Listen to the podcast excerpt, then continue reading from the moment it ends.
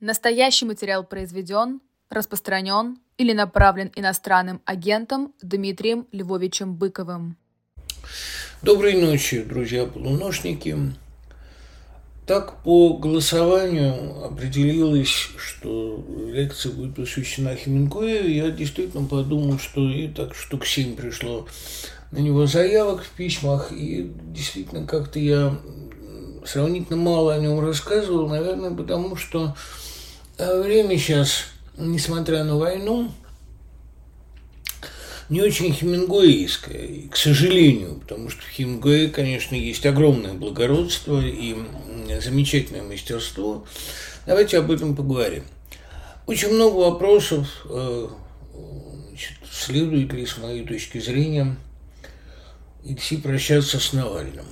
Я считаю, что следует. Но опять-таки, видите,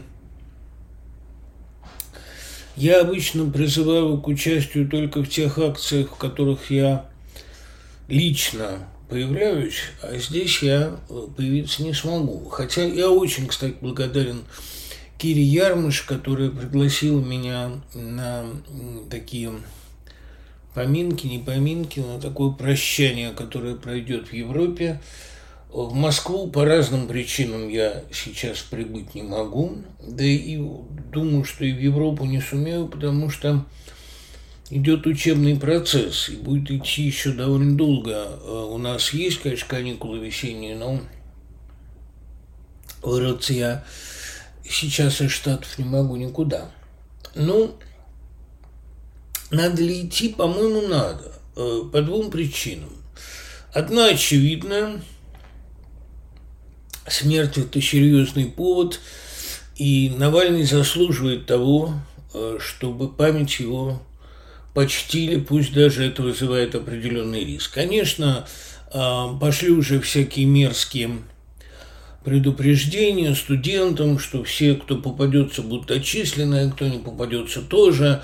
А по определителям лиц, там, по камерам, естественно, всех отследят. Ну, в общем, вся мерзость, которая всегда по крайней мере, в последнее время в России сопровождает а, смерть серьезного противника, противника режима. И с Немцовым тоже много было мерзости. Главная мерзость, что до сих пор никто из виновных не назван. Хотя мы всех их знаем, в общем. Но вторая причина, как мне представляется, будет в том, что никаких особенных э, мер, э, ну что просто, чтобы не провоцировать толпу, э, в день похорон на войну принимать не будут. Не будут никого особенно вязать. Выборы же приближаются, понимаете, и поскольку это еще и такой первомартовская дата, которая поневоле вызывает определенные ассоциации с первомартовским делом, с мартовскими переворотами, со всеми мартовскими смертями, э, с Пуримом 53 года и так далее. А вряд ли, я думаю, будут идти власти, по крайней мере, на сознательное обострение ситуации. Но это будет как-то уж очень мерзко, понимаете, хватать на похоронах. Даже на похоронах Некрасова, который был врагом этого режима и уходил как абсолютный изгой – а студентам было дозволено в 1877 далеко не либеральном году говорить довольно либеральные речи. Даже похороны Шевченко не превратились в такое массовое вязалово, хотя, э, разумеется, врагом режима он был и за это отсидел. А тут, понимаете, это интуитивная догадка. Вы сможете в очередной раз убедиться, там, работает моя интуиция в таких случаях или нет. В каких-то она работает, безусловно. Но вот а здесь мне представляется, что власти не захотят раздувать политический, э, политическое такое масштабное событие из похорон своего главного врага. А как я оцениваю перспективы Юлии Навальной, тоже довольно много вопросов – как объединители движения, безусловно, хорошо. А в России, куда сейчас по разным причинам большинство оппозиционеров просто въезжать, на мой взгляд, и не нужно, и самоубийственно, да и не получится ничего, а в России появится, как было сказано в известной песне, подымется мститель суровый, и будет он нас посильнее. Я совершенно не сомневаюсь в том, что протестные движения в России, особенно на местах, особенно а, на Дальнем Востоке, в Сибири, в Екатеринбурге, оно будет порождать людей а, совершенно нового типа. И это не будет та борьба, которую вел Навальный. Борьба легальная, политическая, веселая, э, неизбежно э, все-таки соблюдающая законы и ограничения. Это будет совершенно новый этап борьбы, который начался после а, подавленной революции пятого года, подавленной довольно кроваво. Кстати говоря, именно из похорон Баумана получилось московское восстание, но э, мне кажется, что в этот раз еще время для каких-то решительных действий не пришло. Выборы все равно пройдут не гладко. Именно потому, что есть какое-то ну, ощущение зреющего кризиса большого, связанного с нарастающей глупостью, агрессивностью и какой-то э, полной уже безнравственностью, нерациональной безнравственностью действий власти. Она сама себе э, наделает и врагов, и трудностей, и препятствий, это неизбежная тоже вещь. И э, аутоиммунные процессы в России сейчас идут с опережающей скоростью. Это внушает определенные, не скажу, надежды, но, по крайней мере, э, чувство некоторой исчерпанности вот всей этой парадигмы. К тому же март действительно это такой месяц в России традиционно не очень спокойным. Э, естественно, что очень много вопросов как оцениваю я возвращение Навального. Я уже очень много раз говорил о том, что политический лидер, и говорил я об этом еще и, кстати говоря, в России, в том Одине, в тех Одинах, которые э, выходили между арестом Навального и началом войны в 21 году, в 22 а для меня совершенно очевидно, что логика властей, логика революционеров, логика обывателей – это три разные модели поведения.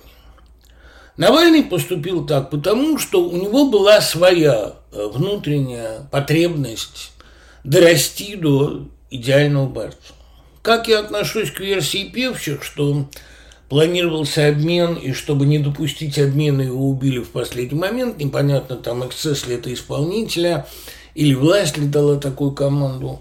У меня все равно нет ощущения, что к этому обмену а, власть внутренне была готова. Если бы это произошло, если бы это событие, которое подспудно готовилось, действительно бы осуществилось, я думаю, что это было бы прекрасно, потому что независимо от политических эффектов, нужно делать все возможное, чтобы вырвать из российских тюрем как можно больше людей, как можно больше народу. Потому что э, человеческая жизнь действительно в данном случае дороже, а особенно жизнь персонажа столь важного, столь авторитетного, столь сильного, как Навальный. А мне представляется, что все-таки власть не была к этому обмену готова. Но это мое субъективное мнение. А те, кто готовил обмен, и те, кто вели эти переговоры, и те, кто лоббировали эту идею, там называют имена Абрамовича, других, а, вероятно, у них больше информации, и я им доверяю вполне. Но у меня вот есть такое ощущение, что менять Навального они не хотели. Навальный был им опасен в любом виде. Именно поэтому никто из них не называл его имени. Он вызывал у них какие-то страхи совершенно суеверные, немотивированные. Ну и, естественно, на вопрос о том, а, в каком направлении Навальный развивался, а, понимаете, а, мне кажется, что ценность Навального, очень существенная ценность, была в том, что это вообще была фигура эволюционирующая. До сих пор мне как непривычно совершенно о нем в прошедшем времени говорить. Вот мы 5 марта проводим в Рочестере в университете показ фильма а я потом буду вести обсуждение, съедутся несколько человек, которые Навального в разное время знали, э, интервью с ним делали, фильм о нем снимали. Появится некоторое количество людей, которые э, наблюдали эту эволюцию и как политологи, и как друзья и коллеги. Так вот, э, ценность Навального как удивительной совершенно личности в том, что он развивался, он эволюционировал, он, э, безусловно, очень многих и очень многим бы еще удивил. За ним интересно было следить. Знаете, вот это не последняя на самом деле вещь, когда человек вызывает интерес. Книга, которую интересно читать, политик, за которым интересно следить, человек с неочевидными реакциями, человек явно очень одаренный и литературно, и политически, интуит замечательный – а Навальный мог эволюционировать по-разному. Он мог нравиться и не нравиться, но он вызывал живейший интерес. Он был самым интересным из живущих сегодня в России людей. Надеюсь, никого этим не обижу.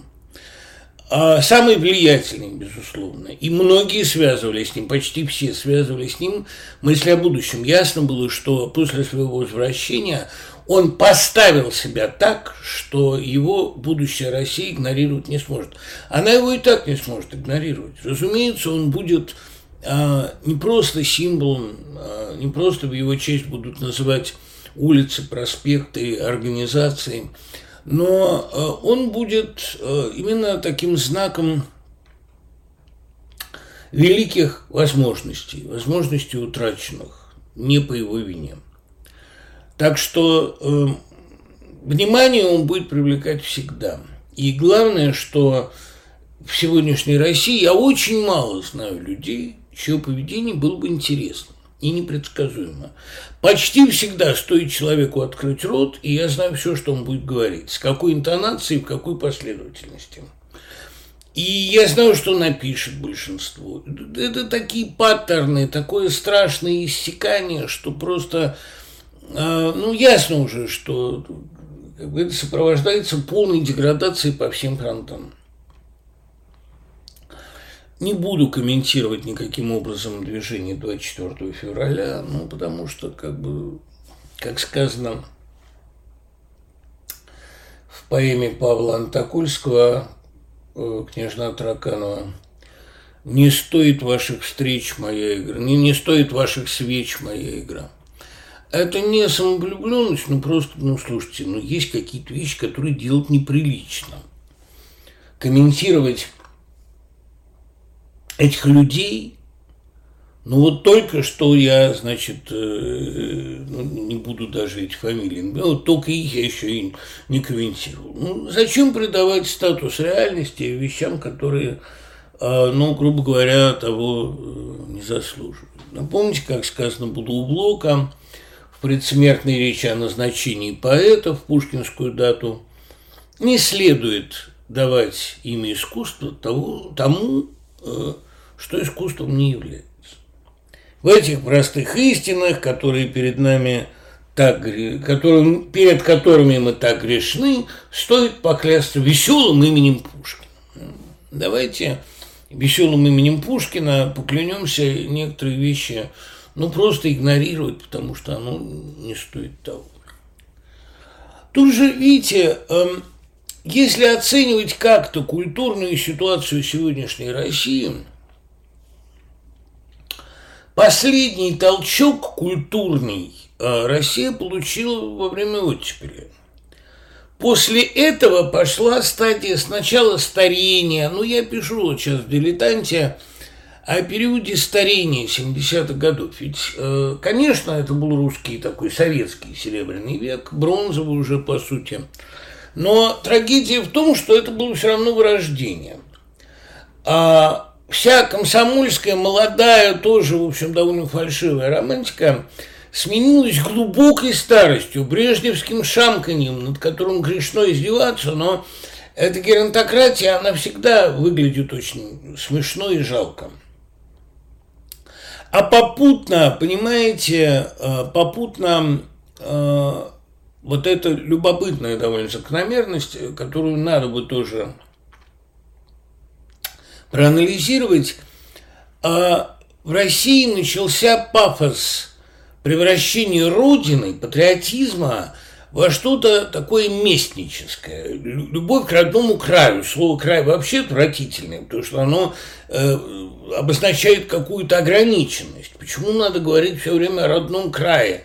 И сразу появляется этот суффикс «щин», а Мичиганщина, Агаевщина, Брянщина, Смоленщина – это все время подмена любви к родине, как к набору идей, как к нравственному кодексу, как к гражданству и гражданским обязанностям.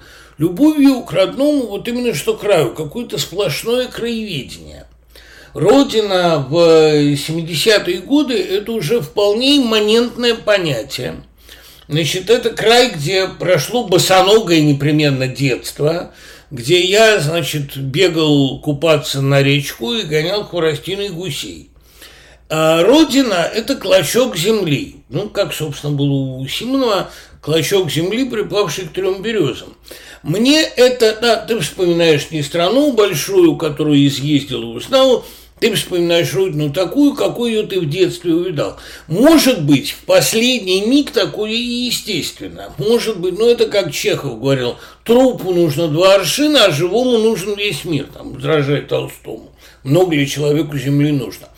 Наверное, трупу нужно два аршина. Но э, вот это местническое понятие о родине, родина как родной край, краеведение, значит, знать родной край – изучать родные тропинки, а то березка, то рябина, куст ракита на другой, это с понятием Родины не имеет ничего общего.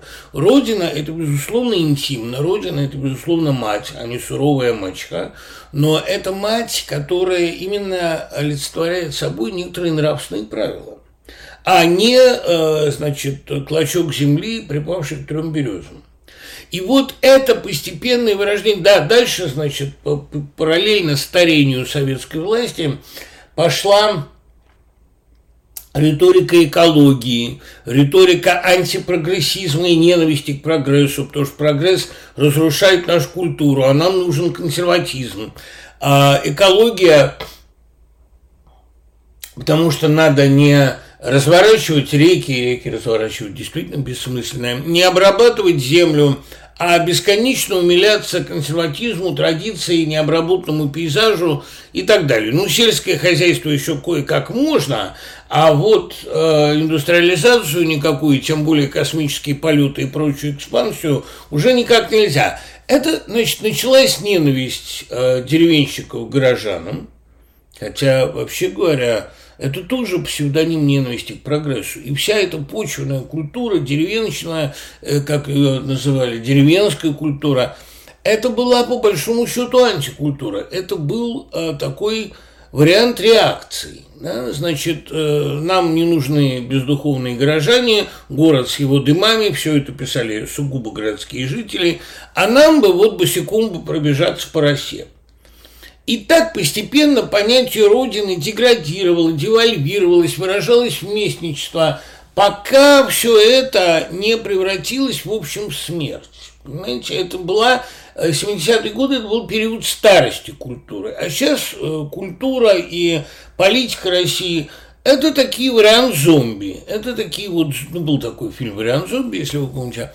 Это э, посмертное существование Советского Союза с вывернутыми наизнанку ценностями вместо миролюбия война, вместо просвещения, а, значит, эм, э, затемнение максимальное, и вместо тогдашних диссидентов эм, Дугин и, ну, условно говоря, вместо Павловского Египтора Дугин. Это э, деградация очень показательная, но Дугин же это совершенно мертвое явление, мертвечина изначально.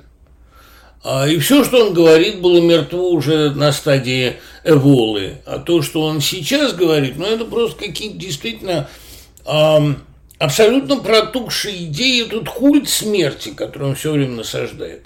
Это тоже, в общем, явление такое зомбическое – Современная Россия ведет себя как вампир, который, как оборотень, который пытается всех перекусать. никакого отношения ни к традиционной русской культуре, ни вообще к русской национальной традиции, ни к э, советской традиции, никакого отношения к этому не имеет. Да, мы думали, что как говорил Туровский, мы думали, что после советского нас встретит русская, а нас встретила мертвая. Это была мертвая традиция, полежавшая под советским и окончательно выродившаяся. 70-е годы, знаете, я тоже не впервые употребляю это сравнение, 70-е годы были больше всего похожи на старую и глупую училку, которая, конечно, стучала кулаком на отличников и выгоняла их из класса, но хорошистов она защищала от абсолютно уже разгулявшихся двоечников. Потом эта училка вышла на пенсию, никем особенно, так сказать, не провожаемая, никакими слезами не сопровождаемая, и э, двоечники, не особенно грустя, развалили школу, а территорию, на которой стояла школа, сдали подпорно видеосалон, заплеванный семечками. Вот и все, что произошло с российской культурой. Ни перестройкой, ни освобождением это называть нельзя было. Это было раскрепощением абсолютно мертвых сил. А может быть, какие-то эволюционные пути у советской власти были, но у власти постсоветской, которая являла собой галимый и чистый распад, уже никаких таких перспектив, конечно, не было. И поэтому то, что мы наблюдаем сегодня – это посмертное существование советского проекта. Ну, если угодно, там э, советское было формой посмертного существования русского, уже к 16 году там все было довольно-таки мертво. Но сейчас мы наблюдаем гальванизацию советского проекта, который уже при жизни сгнил довольно сильно, уже над ним смеялись в открытую. И э, поневоле вспоминаются последние слова – из брошюры, не брошюры, из статьи э, Писарева о брошюре Шеда Феротти. Нам остается, я надеюсь, за цитирование Писарева пока еще нельзя назвать человека экстремистом. Это же печаталось все-таки при советской власти. Нам остается лишь дать ему последний толчок и забросать грязью и смердящие трупы. Говорит он на самодержавии, но понятное дело, что он это говорит обо всей имперской политической культуре которая вот так догнивает сейчас бесславно и позорно, и поэтому именно так смешно говорить и выслушивать разговоры о том, что данный мертвец будет жив вечно. Это как, знаете,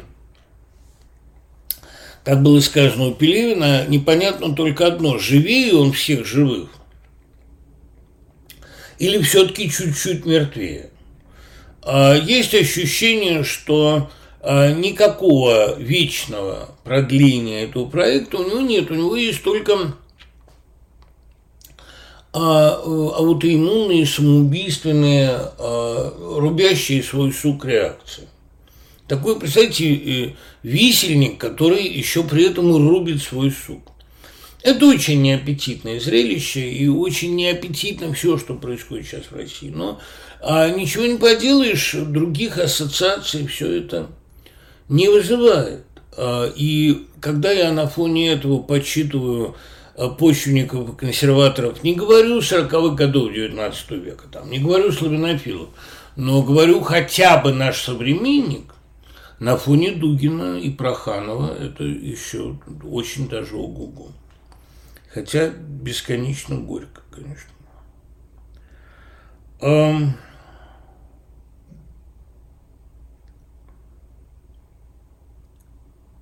Что вы считаете лучшим у Вознесенского? Ну, э, лучшим его периодом и лучшим его э, сборником я считаю «Соблазном», много раз об этом говорил. Мне очень нравится Вознесенский 70-х годов. 60-х там были блестящие удачи, но, видите, он в каком-то смысле не отвязался. Он еще был таким а, носителем советской оттепели – а э, Вознесенский разочарованный горько, Вознесенский, прошедший трагическую школу Зарева, Зарев – это его цикл, который появился в литературке, по-моему, в 1966 году, а Вознесенский, который написал «Даму Трев» и «Плач по двум нерожденным поэмам», ну, там можно сколько угодно ругать Озу, но Оза, конечно, замечательная – а, поэма, хотя жанр поэмы, в общем, всегда жанр ретардации. Но э, для меня, во всяком случае, настоящий Вознесенский начинается после поэмы «Лед». «Лед-69», которая э, Верабову не зря кажется лучшим его текстом. Ну, это очень фундаментальное и глубокое открытие о заледеневшей эпохи. И, конечно, по своей тайнописи, скрытности, многослойности лед – первая его вещь, которая знаменовала расхождение радикальное с вектором времени. Время пошло совершенно не туда. Я действительно думаю, что 68 год не зря так трагически воспринимался Вознесенским, и в особенности Аксеновым, для которого это просто была полная депрессия, потому что ну, 68 год не был, конечно, последним упущенным шансом. По большому счету, последний упущенный шанс – это 62-63, но Черкасск и вся последующая реакция, вот эта мутная вода э, реакции хрущевской. Когда Хрущев поссорился с интеллигенцией, он обрубил себе последние мостки, последние возможности, так сказать, спасения, эволюции – очень горько было на все это глядеть, но э, для меня несомненно, что 68 год уже абсолютно закрыл какие-либо возможности эволюции режима снизу или сверху. Там ничего быть не могло.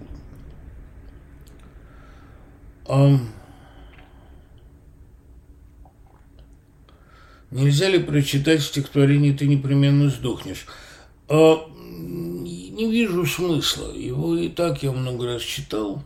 Я все свои стихи к 60-летию, ну вот весь трехтомник, который к этому моменту выйдет, если выйдет, я надеюсь, я его начитаю. Для любителей, для себя, ну просто для того, чтобы э, была такая большая аудиокнига. Я действительно этот трехтомник сделаю, как мне вот предложили, я его буду издавать. Там будут э, лирические стихи и большая часть писем счастья, которые уцелели, э, ну, не, не, э, не стухли. Насколько я так пока смотрю, большая их часть успешно сохраняется благодаря самосохранению главных российских проблем. С этим ничего не делается. Да, это я собираюсь начитать, но в программе э, так, скромно не буду этого делать. Мединский в интервью 2013 года заявил, что у русского народа есть одна лишняя хромосома, а это, как известно, признак синдрома Дауна. Может быть, в этом и кроется объяснение всему происходящему. Марин, объяснение всему происходящему очень простое. Это деградирующая система, которая ради самосохранения совершала все больше э, грехов, ошибок, злодейств. Деградировала она давно. Она с петровских времен застыла и, так, по большому счету, не эволюционировала. Мощный толчок, но уже гальванический, был ей дан в 17 году. А в 45-м, 61-м. Но она, э, по большому счету, уже отгнивала. И поэтому, ну, отгнивали у нее части – а э, это не, э, как бы сказать, это не лишняя хромосома, а это пороки циклического развития, когда ради сохранения, ради самосохранения этой системы она отсекает у себя любые варианты будущего, потому что иначе ей придется меняться. А меняться она не хочет, не может, это не входит в ее план. Если она изменится, она не сможет дальше существовать. Поэтому ради своего и своей консервации она идет даже на отождествление с Путиным, что вот, вот Путин это э, не будет его, не будет России, хотя это такая глупость ужасная. А, это еще глупее, чем отождествлять Россию с Николаем Первым, потому что Николай Первый хоть что-то из себя представлял.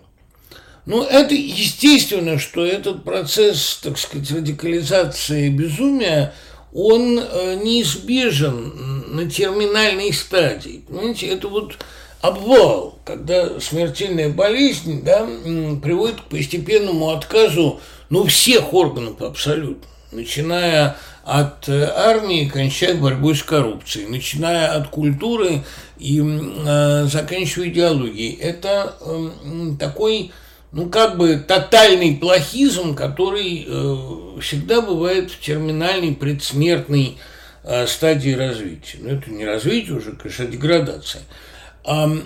Я не думаю, что это процесс вот уже сейчас пошел лавинообразный, но так вообще-то, по большому счету, я не очень представляю, что может его затормозить.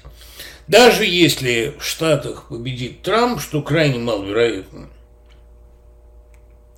даже если Китай нападет на Тайвань и под это дело будет искать помощи и солидарности России, даже если в мире во всем а, победят силы вроде Ле Пен, а пока у них никаких перспектив нету, а не похоже, понимаете, чтобы у этой системы появился новый ресурс. Ведь, понимаете, даже разбомбив полностью, бомбив Украину в каменный век, эта система не обретет резерва. Ну, грубо говоря, да, Маргарита Симонян не поумнеет от этого. И человек другой, подобный э, ей, да, или там, э, может быть, более перспективный, не спасет это никак, потому что э, движение в сторону абсурда – это движение в одну сторону. И это не лишняя хромосома. Это, ну, так бывает со всеми, кто отказывается от развития. Совершенно нормальная история. Что вы думаете о прозе Салли Руни? Нормальные люди, хороший роман и еще более хороший фильм. В первую очередь, благодаря двум фантастически обаятельным актерам. А, конечно, и вот Дейзи совершенно э, очаровательная актриса британская, но они оба очень хороши. И вот что, понимаете, вот еще что удивительно. А нормальные люди – это действительно очень простая история. Я бы даже сказал, даже примитивная. А, понятно, что это любовь отчасти барышни и хулигана, понятно, что все сюжетные матрицы там налицо.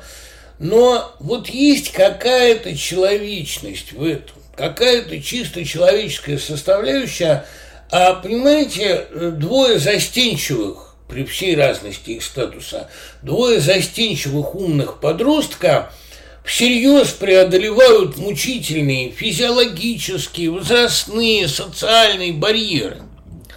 И э, в самой серьезности, с которой Салли Руни это пишет, и с которой, кстати говоря, она сама, по-моему, уже и писала и сценарий – в самой серьезности, который, с которой эти ребята подходят к съемкам, честно изображают эту застенчивую, самоироничную девочку, эту такую неловкую и все еще, в общем, очень неумелую любовь.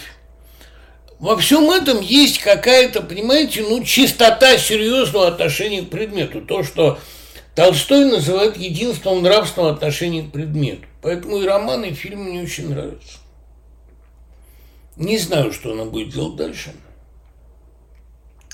Но как тяжело, как мучительно умные подростки переживают вот этот барьер, это мне хорошо памятно по умным подросткам моего времени. У нас были понимающие, трогательные девушки, которые а нам помогали это как-то, в общем, с ними ладить. Это такой цветаевский подход. Но если уж это неизбежно надо сделать, давайте уже поскорее это сделаем, а дальше уже можно будет разговаривать.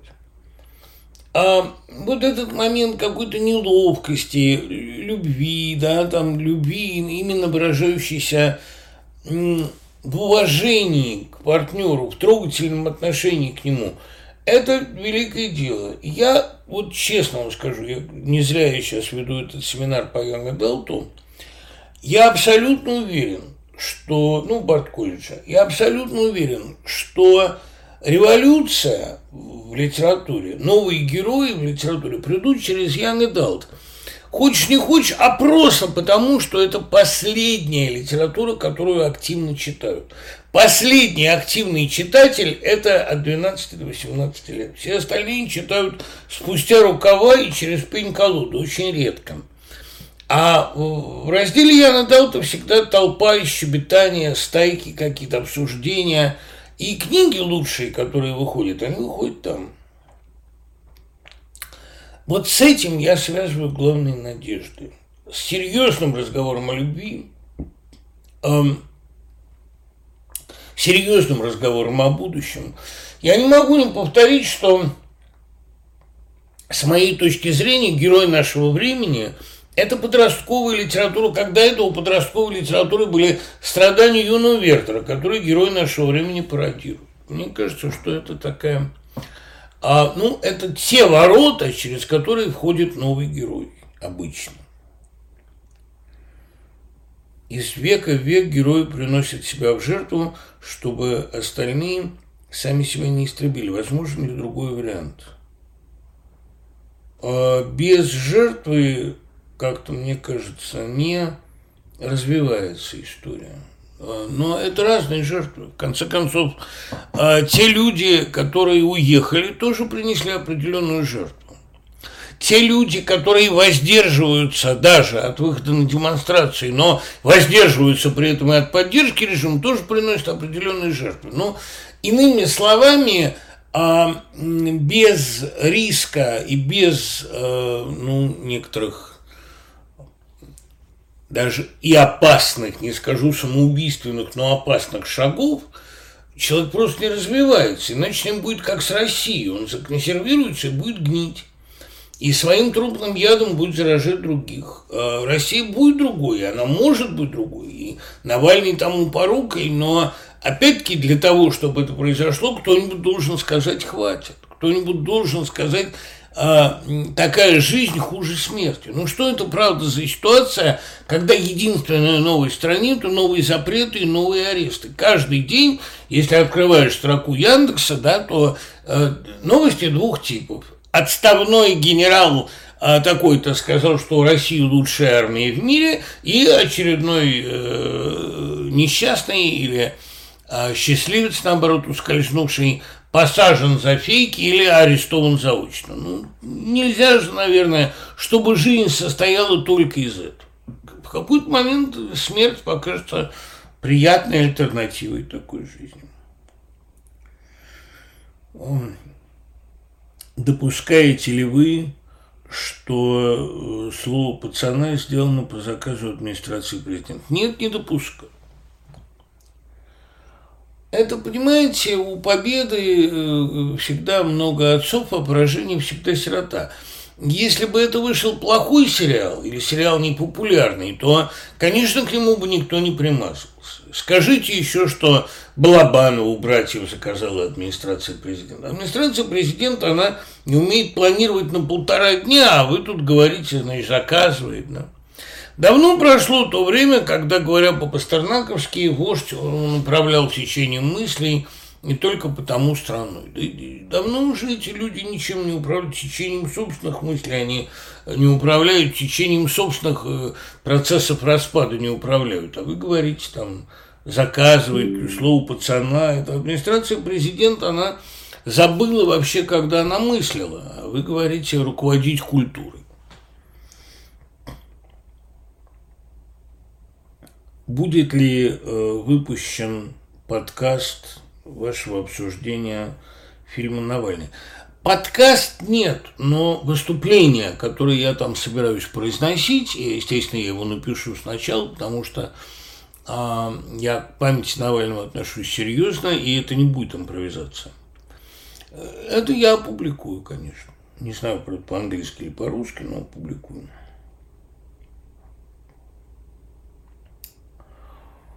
Не кажется ли вам, что российский режим нужно сохранять любой ценой, ибо смута поистине ужасная альтернатива?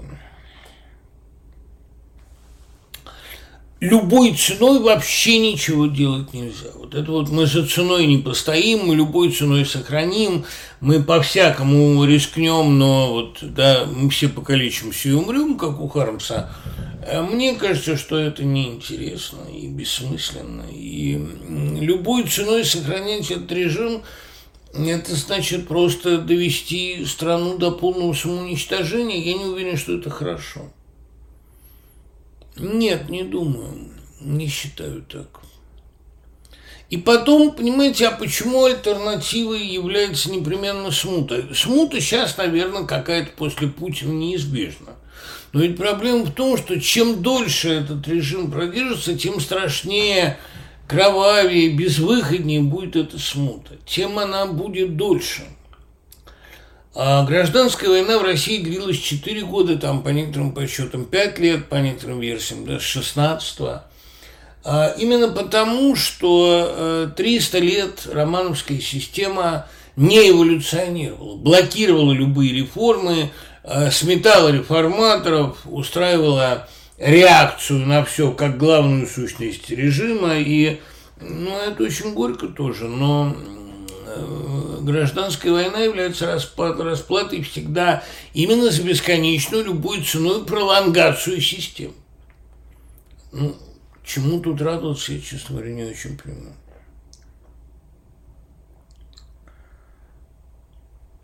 Возможен ли вариант массового прозрения? А прозрения нет. Я не стал бы это называть массовым прозрением. Вариант массового переобувания, да, возможен. И он лишний раз демонстрирует такое ну, безразличие россиян – к собственной участи, к собственным убеждениям, к тому, что они говорят и делают. А, я думаю, что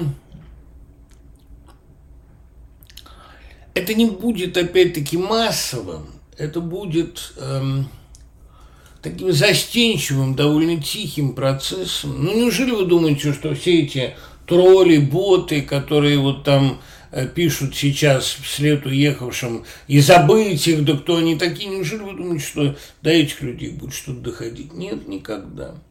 Я думаю, что и в 89-м не было никакого массового прозрения, и в 87-м никакого, и в 91-м никакого. А были... Э, мать мне рассказывала, она на даче была в этот момент. А, вот едет дачный поезд, она едет в Москву, естественно. И про ГКЧП говорят – и все на стороне ГКЧП. Такое ощущение, что все недовольные собрались у Белого дома, а остальные были довольны. Россия в гражданскую войну не знал никаких массовых прозрений, революция не вызвала никаких массовых прозрений, хотя о преступлениях царского режима рассказали в деталях. Другое дело, что почти сразу начались преступления советского режима, которые были ничуть не лучше. То есть массовое прозрение – это вообще иллюзия, конечно. Будет некоторое количество публичных покаяний, довольно глупых. В чем, на ваш взгляд, главная особенность Янковского как артиста? Ну, тут 80 лет ему исполнилось. А, поэтому вопрос понятен. Календарный повод есть. Мне кажется, что а главное достоинство Янковского как артиста было, вот этот Друбич очень точно сказал, было в рефлекторности его действий, в животной интуиции. Он очень многое делал бессознательно. Он был, безусловно, аристократ. Это правильно совершенно. И Павлючик об этом написал, да многие. Он был аристократ, но аристократизм тоже, так сказать, не главное достоинство – он был человек с внутренней трезвостью очень большой, с прекрасным пониманием, это у него в лице было, с прекрасным пониманием того, куда все катится. И с таким, понимаете, сознанием рокового несовершенства, совершенно фатального, несовершенства мира, несовершенства человеческой природы. Вот он это играл в Каренине. Мне кажется, что его Каренин а был единственный умный и порядочный человек на всю картину. Соловьев сумел каким-то образом это э, снять. А, может быть, он так и не думал. Но его Анна Каренина была таким ну, анализом собственной драмы личной, глубокой. Нескольких драм. И мне кажется, что его, э, так сказать, попытка именно э, реабилитировать Каренина – представив его человеком долго и человеком все понимающим, я думаю, это вот это совпало странным образом с благородством Янковского. Он, Янковский ведь мог играть и метущихся персонажей, таких как там А «Полет во сне и наяву», которая мне грешным делом никогда не нравилась, картина, я никогда ее не понимал. А вот, ну и влюблен по собственному желанию, он там мог играть разных совершенно людей, даже деклассированные элементы какие-то ему давались. Но на дне глаз, что называется, там всегда жило трезвое понимание, куда все катится и э, чего человек стоит, в принципе. Наиболее наглядно, мне кажется, он это сыграл в ностальгии, в фильме, который я никогда не любил, никогда толком не понимал, но смотреть там на Янковского было, конечно, наслаждением. Представить себе эту картину с Солоницыным я бы не мог, хотя Солоницын в ней предполагался. Скорее уж Гринько, хотя тоже, в общем, не очень понятно.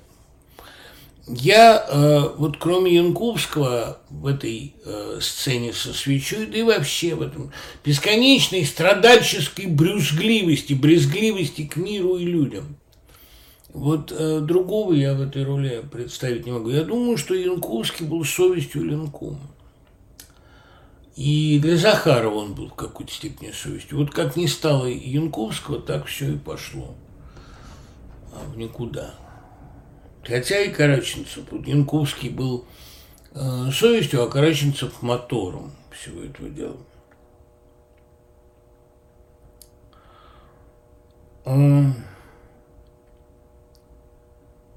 Прогноз по выборам в США. У меня нет такого прогноза, и ценность этих выборов, мне кажется, именно в том, что они не больно-то предсказуемы. Ну, то есть как, у меня есть версия, как это будет. У меня есть подспудное ощущение, что э, пройдут по краешку, потому что выборы – это ведь такое шоу.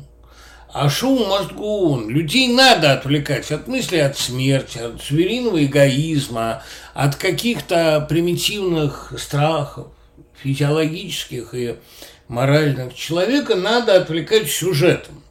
Сюжет американских выборов пройдет по крышку, как положено в триллере.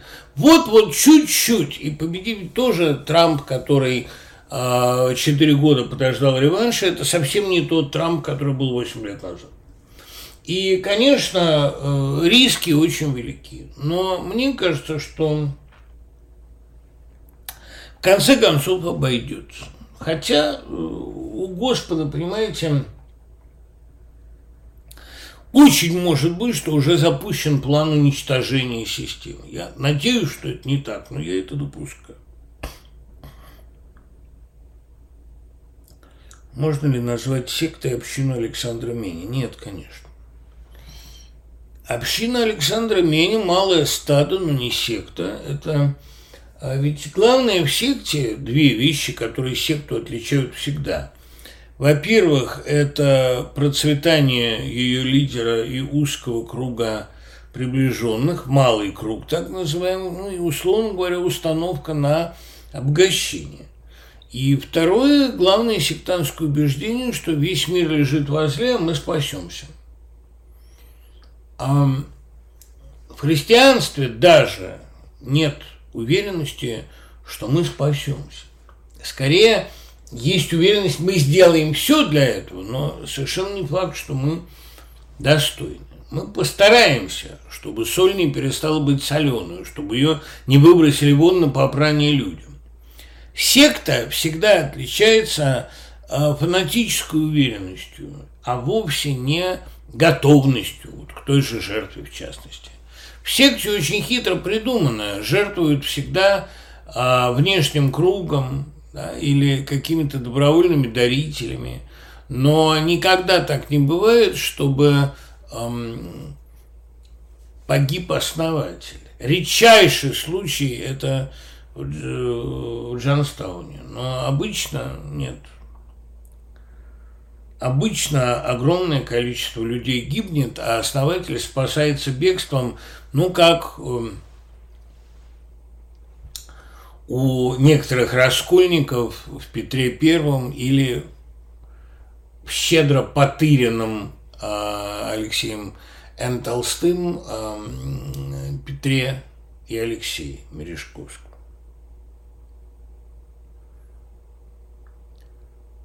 Если бы вы были сейчас в Москве, вы пошли бы на Борисовское кладбище? Да, конечно. И я даже не думаю, что я бы особо чем-то рисковал при этом.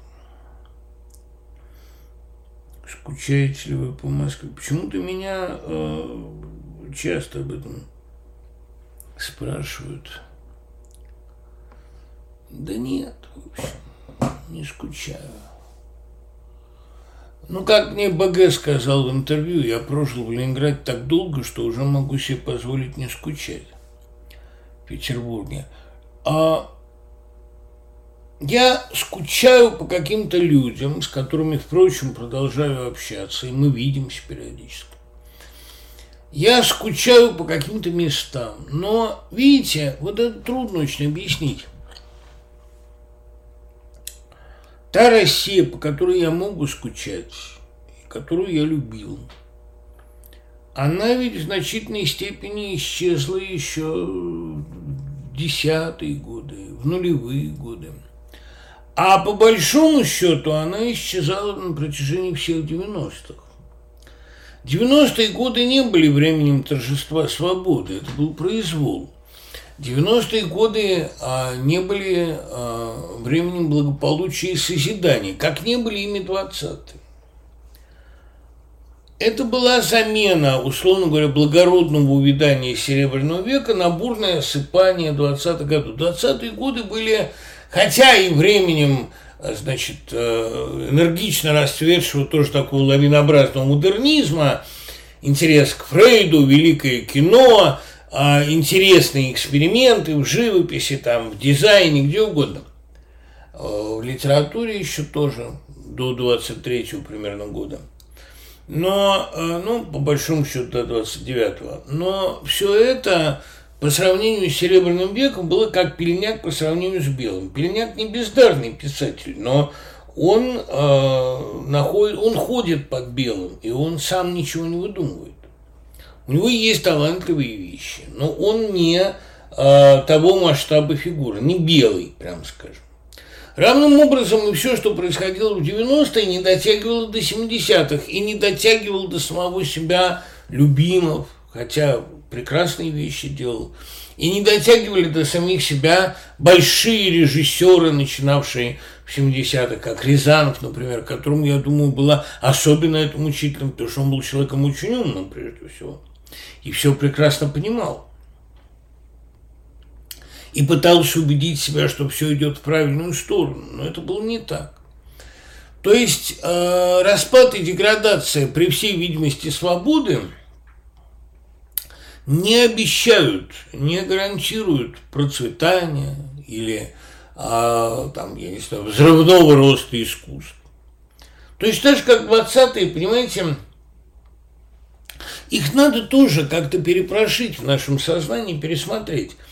20-е, безусловно, были продолжением всех тенденций э, годов, Серебряного века, но брошенные в массы, как девка, брошенная в полк по Губерману. Ну вот были 20-е годы, э, которые формально были временем великого эксперимента, но ведь неудавшегося эксперимента. Надо же отдавать себе отчет в том, что сексуальная революция обычно отречемся от старого мира и полезем гуськом под кровать. Это следствие неудачи большой утопии. И искать утешение в сексуальной революции приходится тем, у кого не получилось социальное, у кого не получилось антропологическое. По большому счету, сексуальная революция 60-х годов – это неудача э, социальной революции 50-х или начала 60-х. И тогда всем приходится да, устраивать такой вудсток, потому что это дети цветов, но это же плесень на плесени, это флора э, Стругацких. Это не не развитие великих идей, там, леваческих или не леваческих, каких угодно. Да и полпутовщина – это тоже уже как бы самоубийство от того, что не вышла утопия 60-х. По большому счету, 20-е эм, годы были временем секса и смерти. Ну вот мы в антологии «Маруся отравилась», с Еленой Шубиной постарались это показать. Это действительно время, ну вот, э, гениальная повесть Глеба Алексеева «Дело о трупе», настолько утонченная документальная стилизация под дневник тогдашней девушки, э, работающая, значит, на швейных машинах, банкоброшница, да, а, это настолько точная стилизация, что Адамович купился – а ведь на самом деле Глеб Алексеев придумал эту девушку, придумал ее любовь, придумал ее дневник. Но это, э, что Маруся отравилась, маяка, что хочу ребенка Третьякова, это все следствие глобального разочарования в мировой революции, поэтому вот попытка сделать сексуальную. Потому что свое тело – это последнее, чем человек может распорядиться – вот как 20-е годы были временем разочарования и, можно сказать, коллективного самоубийства, так и э, 90-е годы по сравнению с 70-ми. Это время дикой, ничем не стесненной деградации и такого печального, безрадостного бесстыдства. Не того вактического бесстыдства, которым отмечены были, там, скажем, 20-е годы 19 века, ну, первая их половина. А скорее вот такого печального бесстыдства, бесстыдства от равнодушия, когда все равно под кого себя кинуть. Вот, вот так, наверное, это выглядело, и это было, а, ну, чего уж там греха таить, довольно отвратительно. При том, что люди искренне пытались это пережить как духовное откровение. Можно ли сказать, что особый путь России все-таки существует? Но если понимать под особым путем а, полный отказ от, так сказать, развития, то да, топтание по кругу. Да, были же голоса, что если мы ходим по кругу, значит, нам это зачем-то нужно. Нет, это порог развития. Ну, как говорил генерал Лебедь, глупость – это не отсутствие ума, а это такой ум – Правда, я не знаю, наверное, он кого-то все-таки цитировал при этом. Нет, это не особый путь, это отсутствие пути, я бы сказал. А...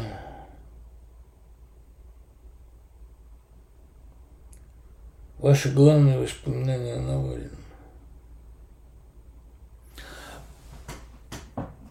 Нас с ним вот был такой разговор, я его много раз цитировал. Мы любили с ним обсуждать а, перспективы его прихода к власти. Я говорил иногда ради шутки, Леш, вот то, что я с тобой сейчас фотографируюсь, послужит мне в 30-е годы индульгенцией, когда за твоими соратниками и единомышленниками сегодняшними начнут приходить, я покажу эту фотку, и, может быть, меня оставят в покое. На что он язвительно замечал, что у меня и с Путиным есть фотография у меня. Да, я не отрицал этого. Но я не допускал того, что при Навальном э, начнутся рано или поздно репрессии или, по крайней мере, репрессии по образцу 30-х годов. Я допускал, что, скорее всего, история может им самим воспользоваться, его опрокинуть. Но, э, ну, вот такая игра, что, да, сфотографироваться, я всегда поближе к власти. Это, он это воспринимал как комплимент, как шутку, конечно. А будут ли репрессии, повторит ли Россия в очередной раз весь цикл, весь путь, революция, потом будут хватать революционеров? Нет, ничего подобного на этот раз не будет. А Александр Янов правильно говорил, нынешний круг имеет все приметы последнего. Это не круг повторения, а круг вырождения. Это, я не могу сказать, что это внушает надежды, но э, начнется что-то бесконечно новое, что-то вполне неожиданным. Можно ли сказать, что все антиутопии диктуются чувством вины? А, это не такой простой вопрос, как кажется. Это вопрос довольно серьезный. а все антиутопии восходят к апокалипсису. А апокалипсис, да еще и более ранние тексты. Эсхатологическое учение, учение о конце мира присутствует в каждой империи, в каждой цивилизации, которая создает свое осевое время. Потому что э, по Лотману, что не имеет конца, не имеет смысла. Поэтому я думаю, что э, любой проект э, венчается эсхатологическим учением. Особенно это актуально в России, где всегда э, нужен ревизор, где единственным заменителем совести является ревизор, чиновник, который приезжает и всех наказывает. Ведь, если вы помните, да, сатира э, Гугля имеет как бы три слоя. Ну, слой э, бытовой, это история пьеса о ревизоре, а слой, так сказать, эм, мистический, Хлестаков как пустота, абсолютная пустота, рулящая миром и рулящая людьми.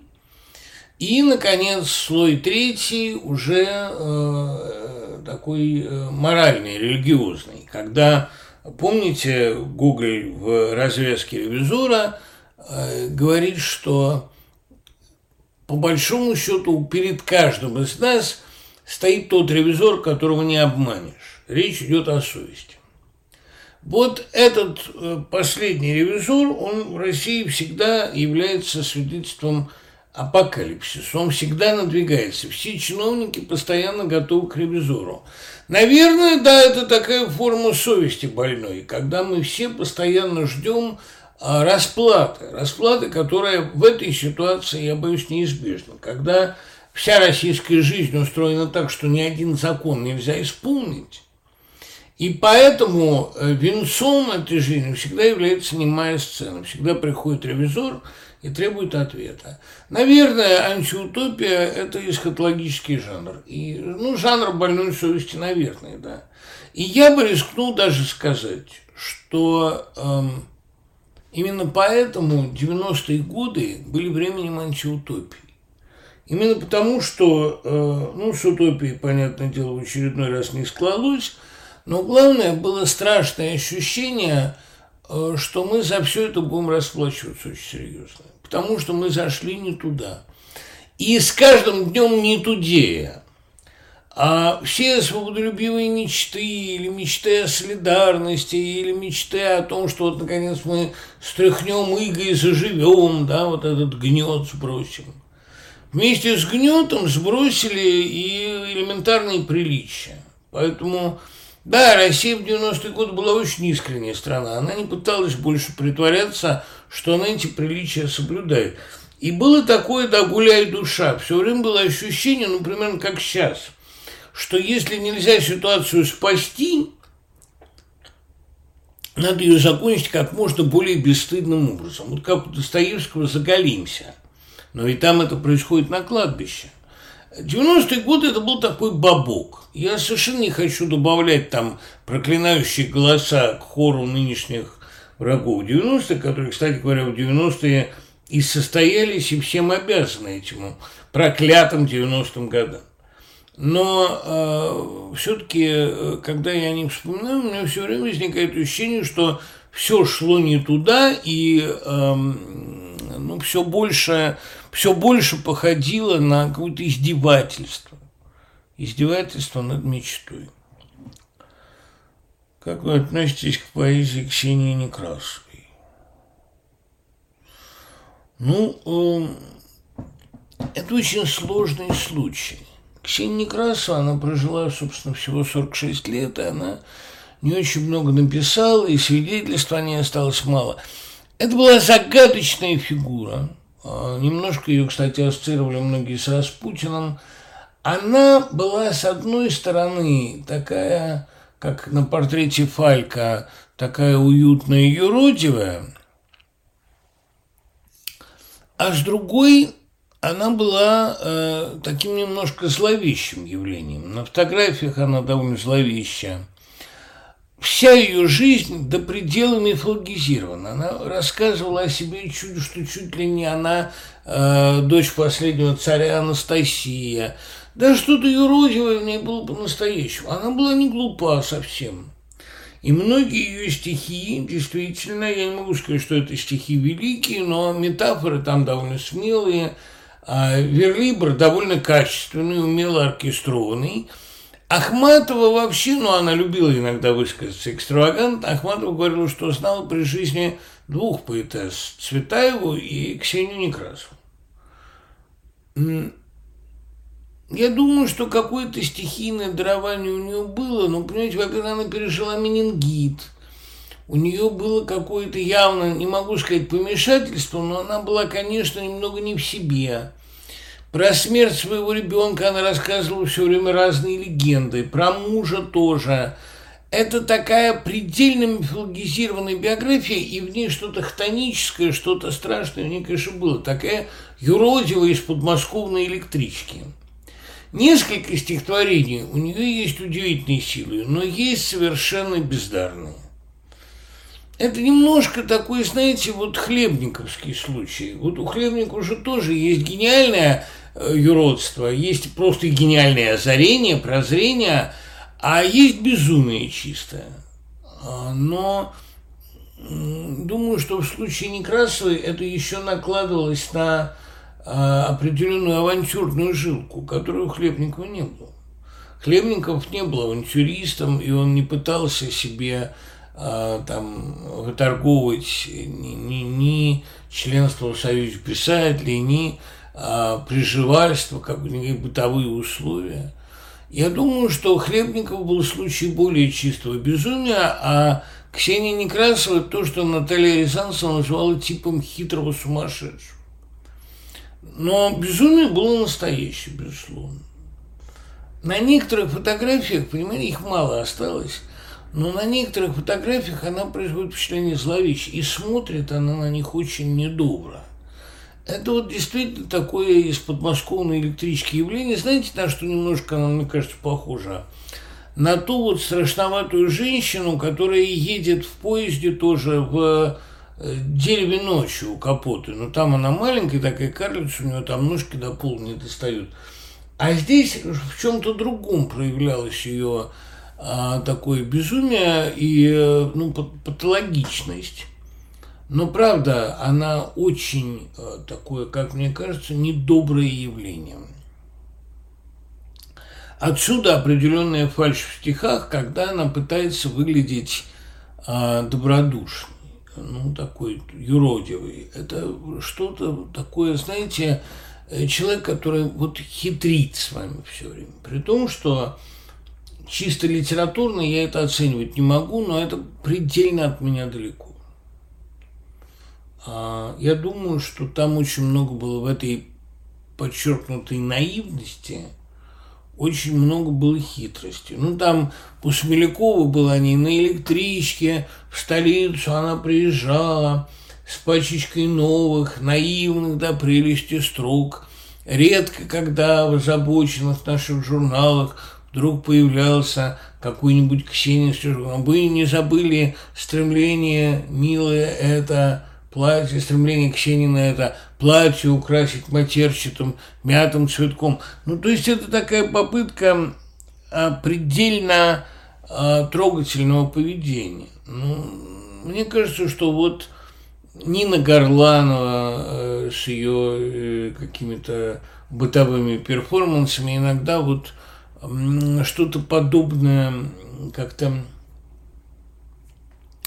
тоже осуществляла.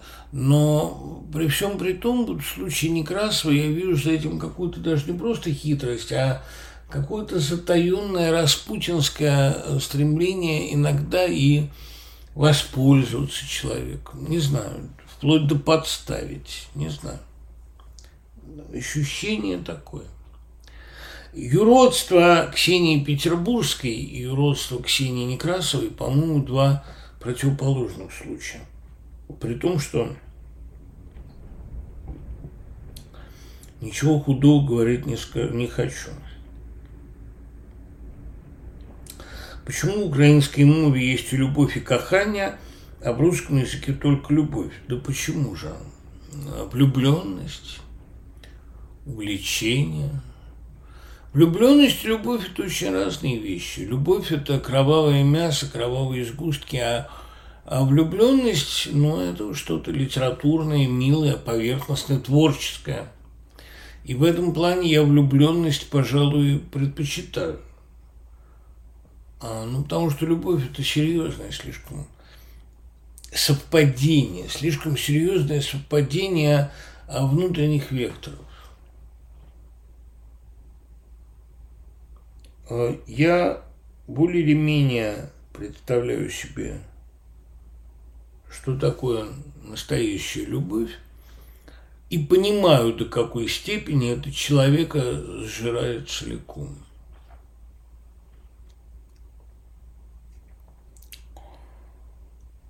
А мне повезло в том смысле, что я встретил ну, такое абсолютное понимание, такого абсолютного второго себя, при этом лучше. Но у меня все равно никогда не пропадает тягостное ощущение о моей такой полной зависимости. Это действительно очень тяжело. Я вообще человек доверчивый, но при этом не до конца всегда. И я а, вот этого полного взаимопонимания, полного доверия боюсь. Хотя такое счастье иногда расслабиться и перестать ждать подвоха от какого-либо человека. Но любовь – это испытание очень нешуточное, к сожалению. Почему в мире, где столько интеллектуалов, не смог остановить, никто не смог остановить войну? Ну, видите ли, потому что эм, наложилось несколько векторов деградации. Разные. И в России, и в мире. Война – это всегда следствие деградации, как изнасилование всегда следствие неспособности договориться. Находить в войне что-то величественное может только коллега, которому надо самооправдаться, как в Щербаковской песне 95 год.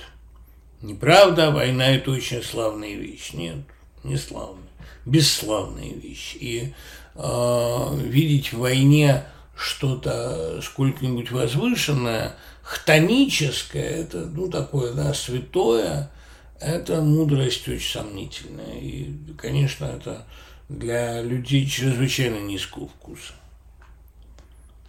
Несколько трендов, несколько тенденций деградации, серьезной. Поэтому никто не смог остановиться.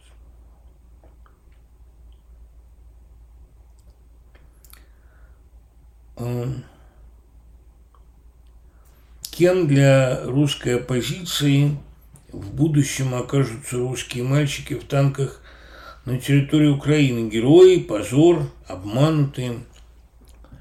Ну, возобладает из трусости, я думаю, такая тенденция называть обманутыми и потерянным поколением, и обманутыми, и жертвами пропаганды. Но на самом деле понятно, что все, кто хотели знать, знали.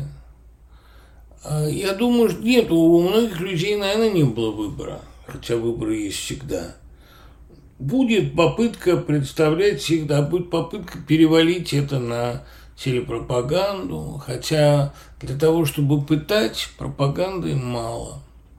Тут нужна природная склонность. Помните, как Летика говорит, душевная склонность, капитан, ничего более.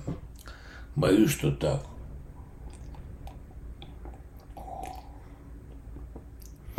Иное дело, что там можно ли всех россиян рассматривать как соучастников? Конечно, нет. Очень многих россиян просто реально не было выбора. Они не могли уехать, они не могли избежать там участия в каких-то непременных мероприятиях этой власти. Вообще, понимаете, ни одна свобода не имеет характера тотальной мстительности и тотальных репрессий, иначе это не свобода. Сначала надо с облегчением вздохнуть, а не сводить счеты. Ну, так мне хотелось бы думать. Но э, сведение счетов будет, конечно, неизбежно. И Соучастником можно называть того, кто говорил, зато Россия никогда так хорошо не жила.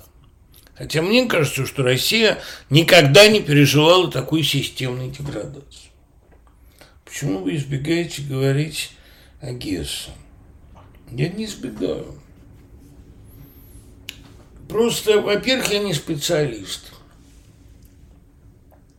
Во-вторых, Гесса мне не близок. Есть авторы, которые вот мною любимые, мне близки, как Стайрон, как Капот. В основном я совершенно не скрываю, что это в основном авторы американские, как Гарднер там, да.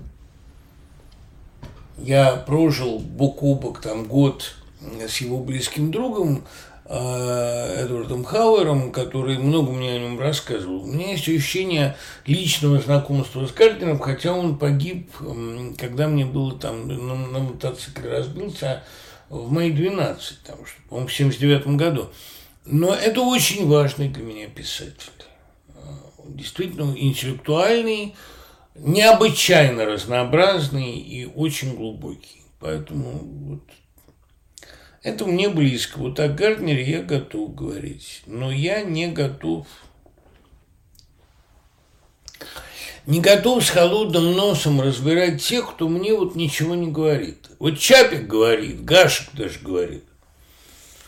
А Гесса – это что-то очень хорошее, очень талантливое, очень трогательное, да?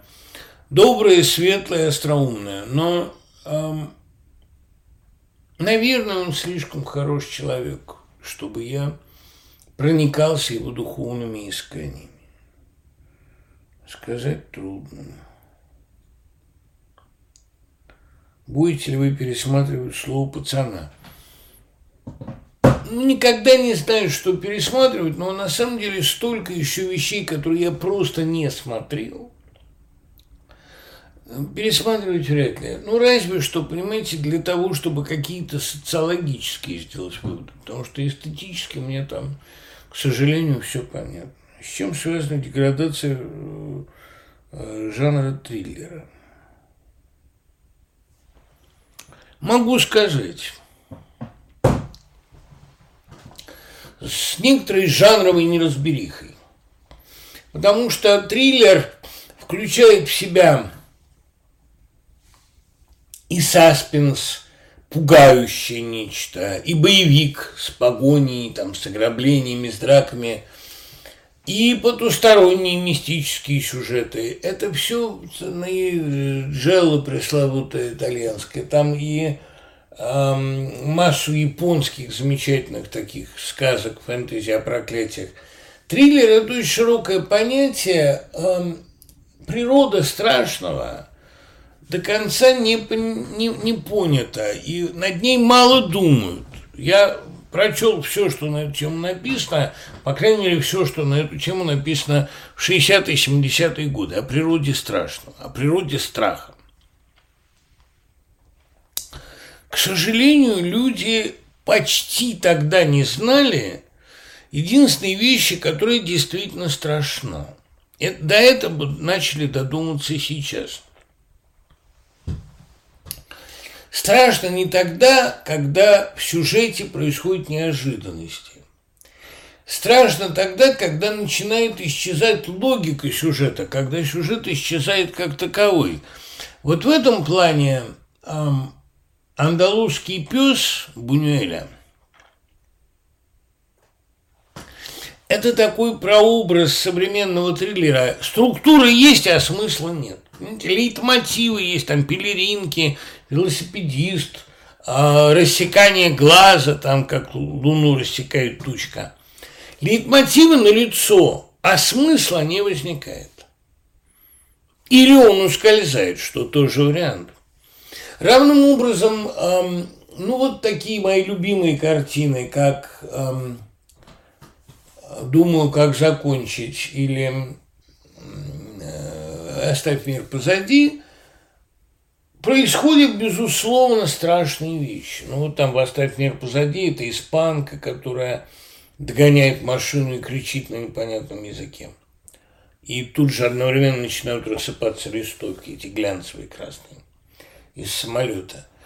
А каждый эпизод по-своему виртуозно продуман, ну там, столкновение машин. Машины, как слепые животные, ведомые автоматическими водителями, эти юберы, начинают съезжаться и биться. Такая орда, такое, можно сказать, стадо самоубивающихся машин. Каждый эпизод отдельно прекрасно продуман. Они не складываются в целое. Иными словами, страшна не логика сюжета, а ее отсутствие. Вот это, мне кажется, деградация жанра триллера связана с тем, что люди пока еще этого не осознали. Они пытаются пугать традиционными пугалками, ну, такими, как там, я не знаю, призраки или безумие, madness всякие, или оборотни, а по-настоящему пугает брошенная и незавершенная нить повествования. Или бессмысленный диалог. Ну вот как у Кинга в Краученде. Американка потеряла мужа, потеряла путь, потеряла себя, встретила звездного дудочника. Ну, звездный дудочник – это такое что-то вроде небесного крысолова, но это не получает объяснения. Вот это, это очень важно. Как вы понимаете, записки сумасшедшего Гуглин?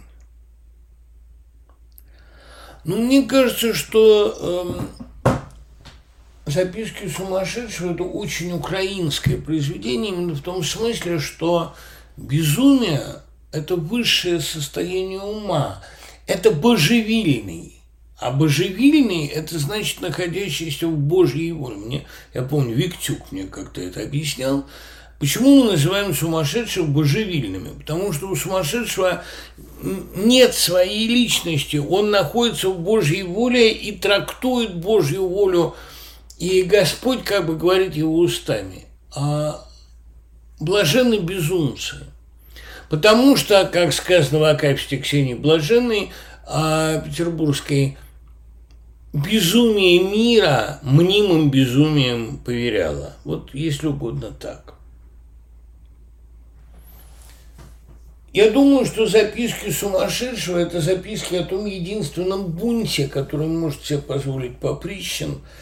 А, и да, это человек с великим поприщем потенциально, но человек попранный. Его фамилия, она очень многое означает, это важно.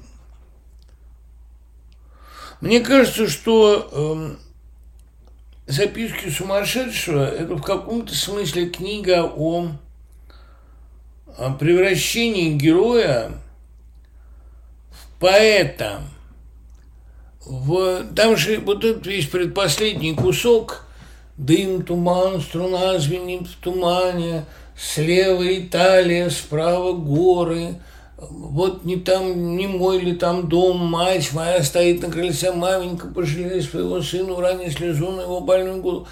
Это же без слез читать нельзя. И сразу после этого высшего взлета знаете ли, что у Алжирского где под самым носом шишкам? Я думаю, что Гоголь, как и везде здесь, исходил из высоких европейских романтических образцов, которые он нарочно, намеренно пародировал, снижал, опошлял. Ведь первоначальное название было в планах записки сумасшедшего музыканта. А поскольку он еще при этом читает переписку двух собачек – Понятно, что это отсылает к э, дневникам крейслеровского кота. Пока музыкант Крейслер сходит с ума, его кот, как ему кажется, пишет дневник. А здесь это такая переписка э, Фиджи и Фидель. Фидель – преданность, так как называют иногда. И Меджи. Меджи и Фидель, как называют иногда баллонок. А это, конечно, прямая отсылка такой почти копипаст. А не зря же Гоголь называл Шиллера и Гофмана своими подручными, подручными у петербургского мастера. Такие подмастерья. Я думаю, что для Гоголя пародирование чужих мифов великих незаметно стало второй натурой. Так «Мертвые души» пародируют э, Одиссею, так Тарас Бульба не пародирует, а травестирует некоторые моменты э, христианства и христианских текстов. у Гоголя же постоянно сидит это высокое передразнивание, высокая пародия, переводящая вещь в другой контекст, но не унижающая ее тем самым, конечно. Что вы больше всего любите у Жуковского? Наверное, Олу Арфу. Она самая прихотливая по ритму. Ну, все время ее хочется петь на мотив «Простить в пехоте». Я в книжке об Куржаве об этом писал. Там «Владыка Марвены». Жил в дедовском замке могучий Ордал, Над озером стены, высокий замок чего-то склонял. Ну вот это действительно близость мелодическая, ритмическая Акуджава и Жуковского, по-моему, очень очевидна. Во многих вещах. Да и вообще, ну, у Жуковского, понимаете, нельзя любить что-то одно, он весь довольно ровный. У него э, действительно пленительная сладость. Он действительно владеет ритмом и музыкальной составляющей стиха, как никто. Это пример того же музыкального безволия, о котором говорил Жуковский применительно к Блоку. Вообще вся эта линия Жуковский, Блок, Акуджава – мне кажется, в русской поэзии такой наглядный, такой абсолютно понятный, что не видеть этого можно только из сознательного нежелания что-то видеть. Ждете ли вы от марта великих потрясений? Нет, великих потрясений еще не жду, но трещин больших жду. дело даже не в том, что март у нас всегда такой месяц – обозначающий перелом к весне, ну и к некоторым, там, я не знаю, к некоторым благим э, оттепельным приметам нет. Но просто, э, видите, у Господа есть один такой прием довольно очевидный, очень хитрый, очень обманчивый, да, very tricky. Всегда, когда человеку кажется, что он поймал Бога за бороду, ему быстро объясняют, в чем он не прав. Мне кажется, когда люди так уверены, что они построили вечный, бетонный, забетонированный такой вечный бетонный блок, вот тут-то и приходит, э, тут приходит Косаковский и снимает архитектуру. Тут, условно говоря, оказывается вдруг, что бетонные конструкции не вечны. А есть что-то кроме, что-то более серьезное. Ждете ли вы сюрпризов от выборов? Ну, вот, понимаете, э, есть такая фраза у Лема, что еще не прошло время жестоких чудес в Солерисе. Жестоких чудес, наверное, ждут. Ну, то есть это пойдет совсем не по тому сценарию, который там написан. А э, в чем конкретно будет отличие, я не знаю. Ну, просто всегда есть ощущение, что слишком уверенные, слишком ликующие, слишком наглые люди, ликующие, праздно болтающие и так далее, они э, роют себе яму довольно глубокую. Тоже ведь Господь все так устроил, это тоже очень наглядно – что как бы чем наглее, чем увереннее ты себя ведешь, тем более жалким крахом это будет сопровождаться. Кому не нравится упоминание Господа, могут подумать, что это объективные, имманентные законы русской политической жизни или вообще жизни человеческой. Но всякий раз, как тебе кажется, что все, ты вот теперь ты действительно контролируешь все мироздание, э, тут тебя и, значит, э, берут за попу, довольно, довольно жестоко. Для кого вы пишете сейчас? Ну, видите, а, я не буду врать, я всегда себе очень четко представлял читателя. Я примерно знаю, это, знаете, это как вот чувство воды, которая тебя держит, сила воды, которая тебя держит, да, сила воздуха, которая в аэродинамической трубе тебя поддувает. А у меня есть и такой опыт. То есть это всегда эм, чувство некоторой, не скажу толпы, Ну, как, вот знаете, как облако лежит на воздушном столбе, поэтому у него такой плоский спот. А, поднимает меня какая-то тяга воздушная. И я э, примерно этого читателя, который мне не дают упасть, да, как вода не дает утонуть, как лед, это, это человек моего склада, безусловно. А, ну, то есть обостренно реагирующий на какие-то приметы, на совпадения, а на музыкальные рефрены жизни. Это человек вообще чуткий к рефренам. И это, конечно, одиночка, да, человек с некоторыми чертами, наверное, может быть, даже изгоя. Но при этом он эм, не маргинал. Ну, в общем, это интеллигент. И когда ругают интеллигенцию, я всегда испытываю неловкость, потому что те, кто ругают, они на фоне этой интеллигенции смотрятся совсем жалко. Это как мне Марья Васильевна Розанова в интервью как сказала, почему Солженицын не любил интеллигенцию? Потому что он понимал прекрасно, насколько он на фоне этой образованщины сам плохо выглядит. Тем более, что, кстати говоря, Солженицын так в принципе выглядел очень хорошо. Он плохо выглядел, когда он начинал ругать своих, бить по штабам. Вот тогда да. А, э, я все равно считаю, что интеллигенция – это лучшее, что случилось с народом. И это его лучшие представители. Безусловно, они от него не отдельно, они в него входят.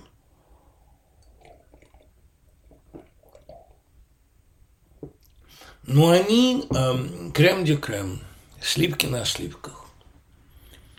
И это не дают никаких преимуществ, налагают другие обязательства. С чем, по-вашему, связано сравнительно малое количество исследований Библии как литературного произведения? Нет, почему? Их очень много.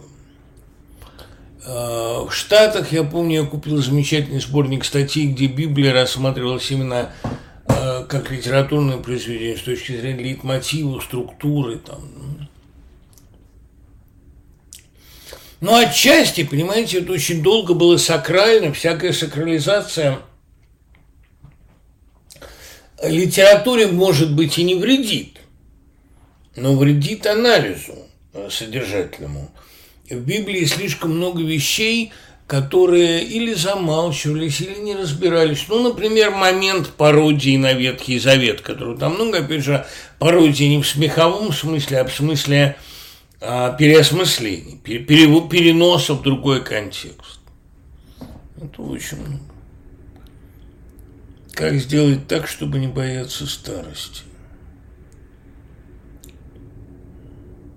Знаете, предчувствовать смерть и смеяться не значит ее не бояться. Последние две строчки Акуджавы, которые жена нашла в его пиджаке после его смерти. Последнее, что он написал. Я думаю, что э, нельзя не бояться старости, просто этот страх можно по-разному трансформируем. Что значит старость? Я боюсь немощи. И творческой, и физической. Но чтобы ее не чувствовать, надо себя держать в интеллектуальном тонусе, наверное, каком-то. И мне самому иногда, вы не поверите, а, хочется а, ну, передохнуть. Мне иногда там хочется поспать днем или не писать никому не нужных, бесчисленных статей, которые я продолжаю писать в разные места, чаще всего бесплатно. Я ведь эту программу веду бесплатно. От некоторых активностей мне хочется избавиться, но я понимаю, что если я не буду тренироваться, я и так себе позволяю в общем не заниматься спортом. Ну, я плаваю там при первой возможности, тем более, что джим у меня рядом. Но я э, действительно очень многого не делаю. Я не хожу в дальние походы, я не тягаю железо, я не бегаю по утрам. Хотя джогинг, говорят, это лучший способ провести утро, а другие говорят, наоборот, очень вредно. Но я стараюсь держать себя в ментальном тонусе. Ментальный тонус позволяет старости не чувствовать, ну, как бы ее не переживать. В этом плане, я думаю, борьба со старостью должна происходить по сценарию Акунина. каждый год осваивать новый навык. Или новый язык, или новый вид спорта, или путешествие в неизвестную страну. Иными словами, э, построить свою жизнь не как деградацию, а как рост. Это можно сделать. И некоторым это блестяще удается. Кстати говоря, ведь мне то и нравится в книгах Акунина, что они никогда не ограничивались, а с Пелагией особенно, никогда не ограничивались развлекательной функцией. Пелагия и Красный Петух – это просто выдающийся литературный, религиозный трактат, очень глубокий. С чем вы связываете полное забвение до Спасоса? Не очень понятно, откуда у вас такие сведения, потому что до Спасос не только не забыть, до Спасос считается отцом нового журнализма, а именно новый журнализм э, сегодня дал старт и True Crime, и нон-фикшену, ну, всем бесконечно востребованным литературным э, течением, трендом. Другое дело, что до Спасос он сильно повлиял на Солженицына с его коллажной техникой, с его, так сказать, документальным ущерб художественному, а до Спасоса помнят не столько по текстам, там, по Манхэттену, сколько его помнят э, как создателем метода. Да, наверное, так. Ну или как путешественник в СССР, что тоже метод. Но до Спасос не только не забыт, а в русле его исканий развивается вся современная литература. И, эм, ну, правда, мы-то понимаем, что новый журнализм начался не с до Спасоса. И коллажи, и вкрапления такие симфонические, масштабные, вкрапления хроники в тексты, это началось до него. И началось это с нашего Короленко. Простите меня за эгоцентризм, за центропупизм. Короленко был первым, кто начал писать Crime. Документальные журналистские расследования. Дом номер 13, дело Мутанское дело, Срачинское дело, дело Бейлиса и, понятное дело, э, документальные всякие его очерки о ссыльных и так далее. Вот стоило ему попасть на сильный документальный материал, откуда ни возьмись берется этот холодный блеск. Но э, Дос Пасос развил эту коллажную технику и э, научился оттенять ею, этой хроникой, смешно оттенять происходящее в личной жизни героя. Ну, это как у Данилевского в Only Revolutions, там только перевороты. В книге, где, как книга, которая такая перевертыш, отношения двух путешествующих подростков через века сопровождаются подробной хроникой политики там, по годам. А это такой подспудный фон, на котором развивается действие. А, я думаю, что и у Солженицына, и у Доспасоса это хорошо играет и будет еще в будущем а, органически развиваться. Это очень здоровая тенденция. В Америке много забытых гениев. Ну, там практически мало кто помнит, например, э, Фиджеральда, то есть великого Гэтсби читают, а последнего магната уже нет, и э, по ту сторону рая тоже нет э, поэту. Он вообще как-то, э, ну, его чтут, но не читают. А вот как раз американская документалистика и американские расследования, они весьма востребованы. Прежде всего потому, что это сегодня самый живой жанр. Именно поэтому у Стайрона больше всего любят его публицистику или его там зримую тьму. Потому что признание Ната Тернера, чтобы их читать и понимать, требует эмпатии слишком большой. Да? И ну, наверное, огромный, огромного умения ставить себя на чужое место. Это такая... Кого вы можете назвать величайшим современным романистом? Именно романистом. Мне вообще кажется, сейчас не время романа. Романы надо писать, когда время устоялось. Из тех, кто пишет в крупной форме в сегодняшней России, мне интересен Ильичевский. Ну, он пишет в Израиле, а, и, и бывает часто и в Штатах, и в Европе, но пишет он по-русски. Из всех романистов сегодняшних, работающих э, по-русски, мне интереснее всего он. А мне интересны, конечно, какие-то вещи и у Старобинец, и у Веркина, и у Идиатулина, ну, то есть в прозе увлекательно. Но мне кажется, что сейчас не время сюжетной прозы. Мне кажется, что сейчас время, ну не скажу эссеистики, но от дневника. Дневник принципиально отличается от автофикшн тем, что там должна наличествовать мысль. И вот у Ильичевскую она всегда наличествует. И мне его приятно читать, потому что я многие мои мысли там узнаю. Вот это мне близко. До того, я думаю, крупнейшим романистом был Владимир Шаров, и историческим, и вообще социальным. И главное, что у Шарова всегда интересно. Ход мысли интересен, ход сюжета. И феномен интересного, там, мне вслед за Эпштейном и Иваницкой, кажется самой загадочной и самой приятной категорией в литературе. О них приятно говорить. Даете вы студентам Шаламова, как они реагируют? А, ну, поскольку курс называется «История тюрьмы и каторги в русской литературе, ну, эволюцию тем, то без Шаламова никак. Конечно, я с гораздо большим удовольствием даю Домбровскому. Но я не могу не признать того, что Шаламова читать тоже всегда интересно, в этом есть такое немножко садомаза, это ужасно грустно. Но э, Шалам для меня такой, э, ну, немного Стрикленд – человек, который э, свой распад превратил в литературу, в живопись. У него ведь, понимаете, как в чем удивительная совершенно особенность шаламовской прозы. Шесть книг, начиная с э, там, колымских рассказов и кончая артистом лопатой или перчаткой или КР-2, а, это эм, определенная не сознательная, нежелательная, получившаяся так эволюция распада личности. Ну, у него все больше становится повторов, инверсий, он все больше наставит на одном. Ранний Шаламов, первая книга, начиная с «На представку», там, э, «Как тарят дорогу» или там «Воскрешение лиственницы», это еще вполне себе рассказы, это вполне себе проза.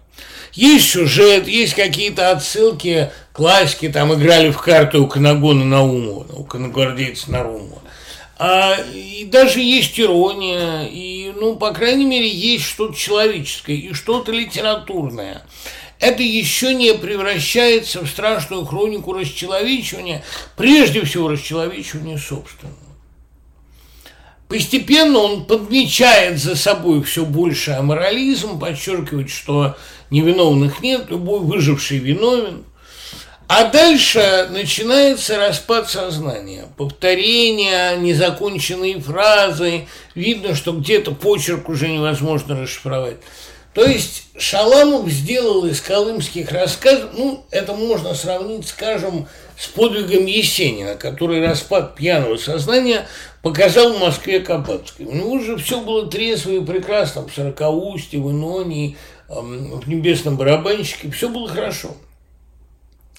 А в последних двух годах уже он не может выдержать форму, начинается там мания величия, много смешного, страшного. Это уже э, саморазрушение, конечно, такая хроника. А вот Шаламов тоже это хроника постепенного умирания, распада. А, это можно сравнить наверное, с дневником Юры Рябинкина, вот этого а, блокадного мальчика, который умирает от голода в Ленинграде, и там пишет же Гранин, что постепенно язык, а, дневник превращается в месиво, в хаос, а иногда просто вся страница исписана «хочу есть». Не дай бог, конечно, прости Господи, об этом очень страшно думать, но Шаламов, может быть, бессознательно сумел превратить свою книгу в памятник распада. И это тоже победа, конечно, прежде всего победа над материалом.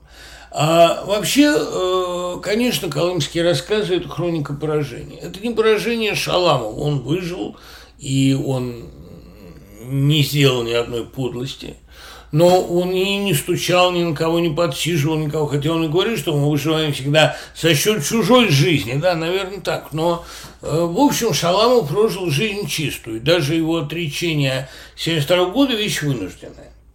Но при этом э, Шаламов не победитель, выживший, но не победитель, потому что он задался цель, ну как Надежда Яковлевна Мандельштам в своей несправедливой книге.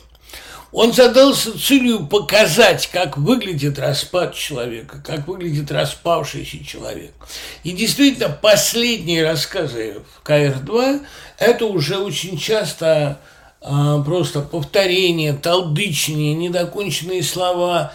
Это, ну, конечно, понятное дело, что болезнь Миньера его губила, но приступы учащались он, э, ну, потом вот это мания преследования, постоянное прятание в наволочку сухарей, там, любой еды, и страх, что отправят в интернат для психохроников, куда и отправили, в конце концов.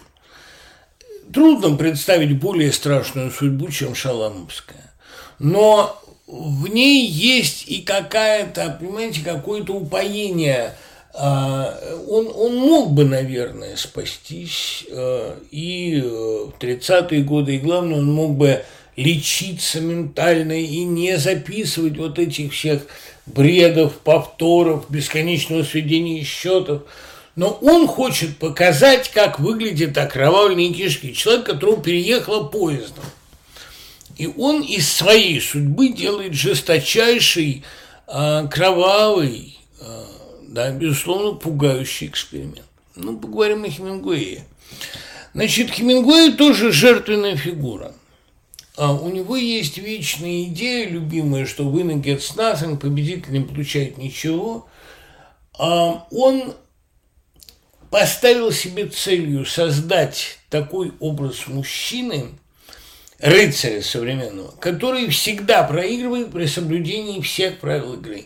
Выигрывает только тот, кто играет без правил, а этих правил над собой не признает.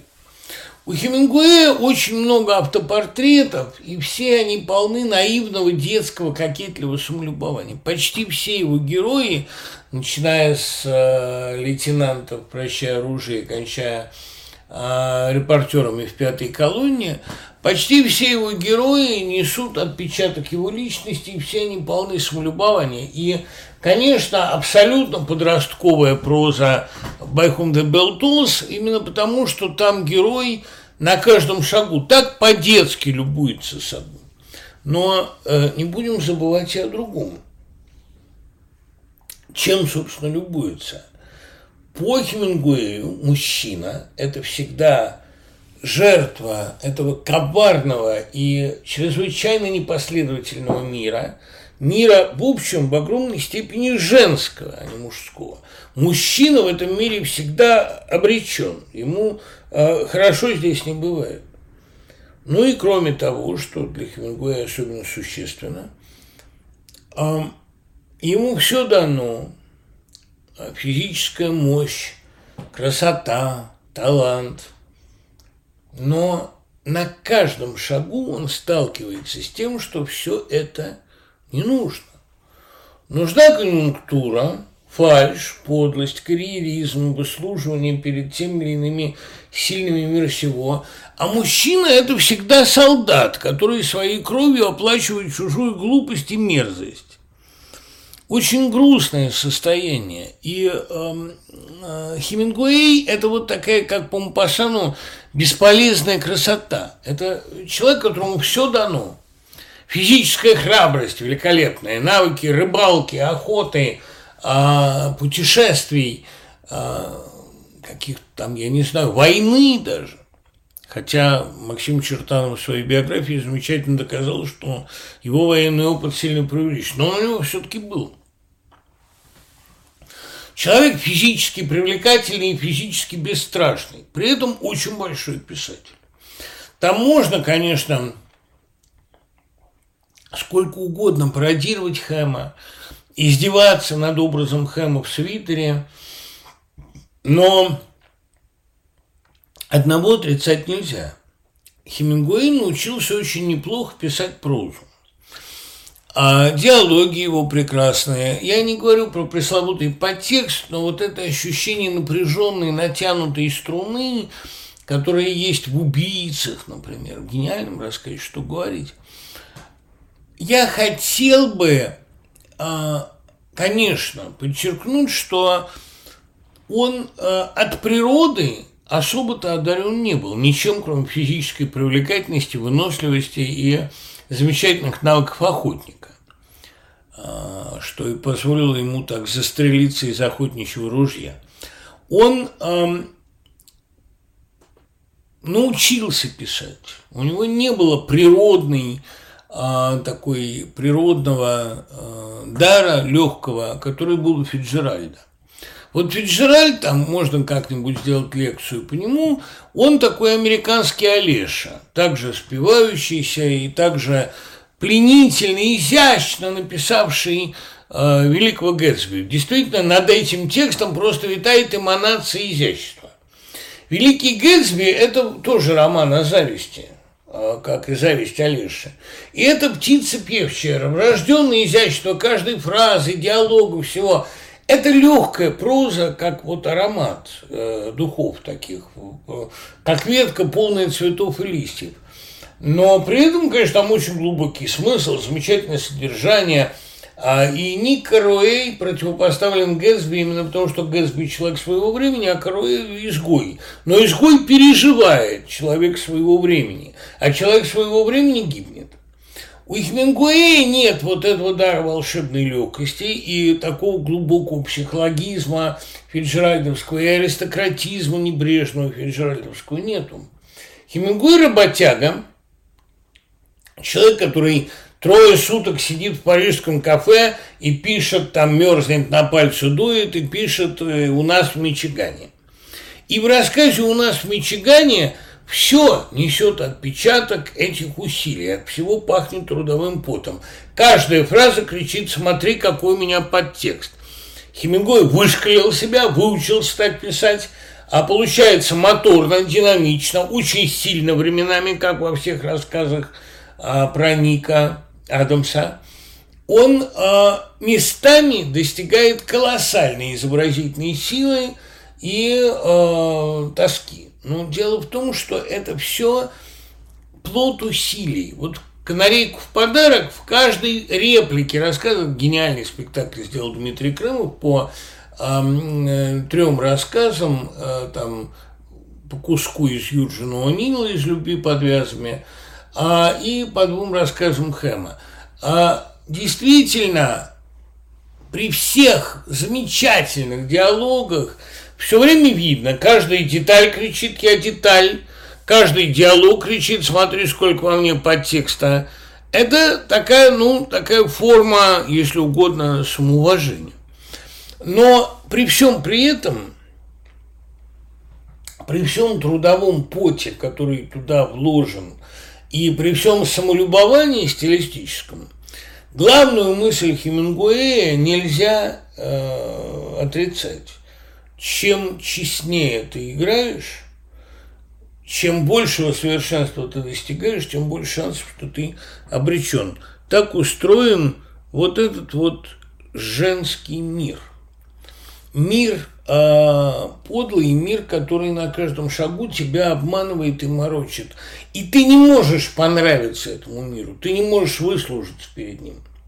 При этом э, чувство преклонения перед женщиной, которая всегда приземляется на четыре лапы, у Хемингуэя есть. И вот, кстати, пятая колонна, где журналистка это э, самый такой победительный образ, вот такая сучья сука, как у него это называется иногда, оно, э, она все-таки неотразимо очаровательна, и она вызывает желание. Жизнь – это вот такая же сучья сука, которая э, всегда тебя морочит, ты всегда ее хочешь, а она всегда тебя побеждает. За фиксацию этой коллизии, За создание образа такого современного рыцаря Хемингуэй, безусловно, заслуживает нашей благодарной памяти. Тем более, что есть у него и другие женские образы. Например, волшебная совершенно Кэтрин в «Прощай оружие».